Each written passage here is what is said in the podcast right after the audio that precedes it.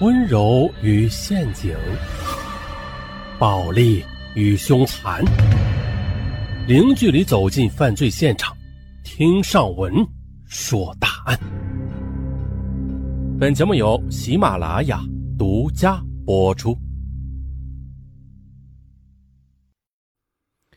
呃，这是一个门卫找老板讨要工资而引发的血案。哎呀，这钱呐也不多啊，还不到一个月的工资呢，就几天的工资啊。咱们一起来看一看啊。说这石慧祥是一九五五年五月出生在黑龙江省某市。这高中毕业之后，石慧祥进入当地一家建筑公司当电工。后来。石慧祥和同单位的姑娘喜结连理，第二年生下了女儿。然而，石慧祥的婚姻却在二十年之后因为种种原因解体了。女儿跟随母亲生活。离婚对石慧祥打击很大，他经常是借酒消愁，感叹自己的情感失意。不过好在懂事的女儿时常的过来看他，替他忙这忙那的。让他感到了一丝温暖和安慰。可是，即使这样的日子也没过上几年，石慧祥便再次遭受到了打击，他下岗了。二零零六年四月二十四日晚上，正在吃饭的石慧祥忽然感到头晕目眩，身子一歪就倒在了地上。恰巧邻居发现了在地上挣扎的石慧祥，急忙将他送到了市中心医院。原来石慧祥患的是脑出血，医生对他进行了急救，在医院里躺了一个多星期之后，啊，石桂祥的病情稍有好转，便执意出院，回到家里去调养。可是因为自己住院治疗的费用都是女儿掏的，他这个做父亲的不忍心再给女儿添累赘了。在家里休养一段时间之后啊，他便强撑着四处去找工作。可是，一连转悠了两三天也没有找到。七月三十日，石慧强听说啊，这劳动大厦正在举行就业招聘活动，一大早就赶了过去，就看到这某汽车修配厂正在招聘门卫。石慧祥欣喜的向前去打听情况，而负责招聘的是厂办公室的一位姓于的主任。他介绍说：“嗯，可以。”到我们厂里工作，月薪是四百元，而且必须得干满两年，每月扣五十元的风险抵押金。干满两年之后，如果没有违规现象，这抵押金呢就一并返还。啊，行。为了能够得到这份工作，石慧强有意将自己前不久患病的情况就隐瞒了下来。于主任便让他第二天就去厂里上班。八月一日。石慧强来到汽修厂做了门卫，他主要的工作就是负责这些车辆进出厂门的登记、升降大门的电动横杆以及收发报刊等。因为正值夏季，这厂门前又是条砂石路，所以车辆往来啊就会卷起滚滚的黄尘。这样一来，石慧祥每天还要用这水管子往地面上去洒水降尘。可是这水泵在三楼，石慧祥每天都要爬上爬下的。干了十多天之后，啊，他觉得头晕目眩，哎呦，有点吃不消了。他就怕再犯脑出血的话，哎呦，不行啊。于是八月十五日向主任提出了辞职。于主任说：“啊，你再坚持几天，你得等到我们找到接替的人才行啊。”啊，石慧祥答应了。第二天。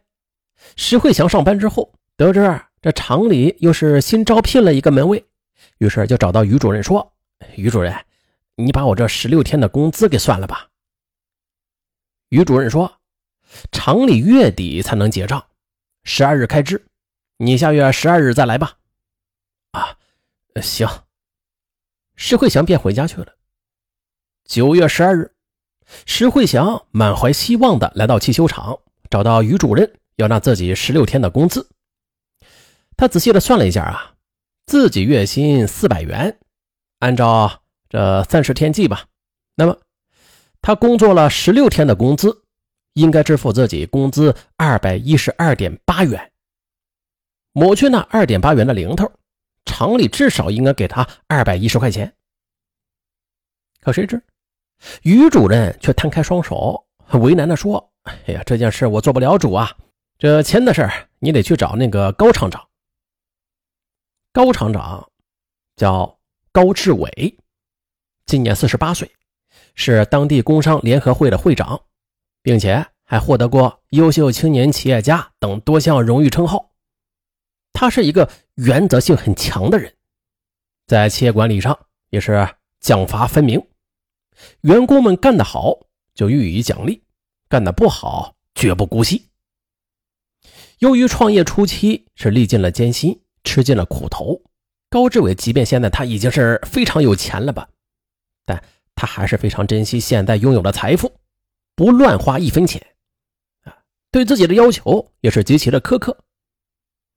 那作为身家千万元的老板，而高志伟呢，他的生活则极其简朴，他和妻子以及儿子一直住在厂里，洗衣做饭这些啊家务是由妻子张娟亲自操持。从来不顾保姆。石慧想想，区区二百多元的工资啊，高厂长是不会和自己计较的。可是，他就意外的在高志伟那里碰了个钉子。高志伟冷着脸对他说：“不，我们不能给你工资，因为按照当时招工的要求，你应该是干满两年的，而且你说不干就不干了，不给厂子一个缓冲的时间。”弄得我们措手不及呀！这什么？石慧祥傻了眼了，急忙就拿出随身带的 CT 片子和医院诊断，说明自己是得过病，想让厂长可怜一下自己。可高志伟看到石慧祥竟然拿出来了病历，既吃惊又气愤：“你这是，你居然撒谎！有你这么做的吗？你找于主任去，这事儿我都和他交代过了。”石慧祥只好从厂长室里就出来了，转而再次去找到于主任。可于主任又说：“哎呀，这事儿我真管不了啊，我没有财权呐。而且你违约在先，说好干满两年的，你才干了十六天。”石慧祥只得忍气吞声的离开了工厂。可是石慧祥回到家，他是越想越觉得厂方是在欺负他。自己在厂里干一天活这厂子就应该支付自己一天报酬，这是天经地义的事儿。思来想去，石慧祥就来到当地区劳动保障监察大队去投诉。这劳动保障监察大队的一位主任接待了石慧祥，表示他们要调查核实，让石慧祥过几天再来看答复。九月十八日。石慧祥再次来到区劳动保障监察大队，那位主任显得有些无奈。我们和这汽修厂协商过了，他们说是你违约在先，不同意支付你十六天的工资，我们也无权强制执行。嗯，看来你们之间的争议啊，我们是无法协调了。不是？难道我这十六天就白干了吗？倒也不是啊，这钱要不回来。你可以向劳动仲裁部门去申请仲裁呀。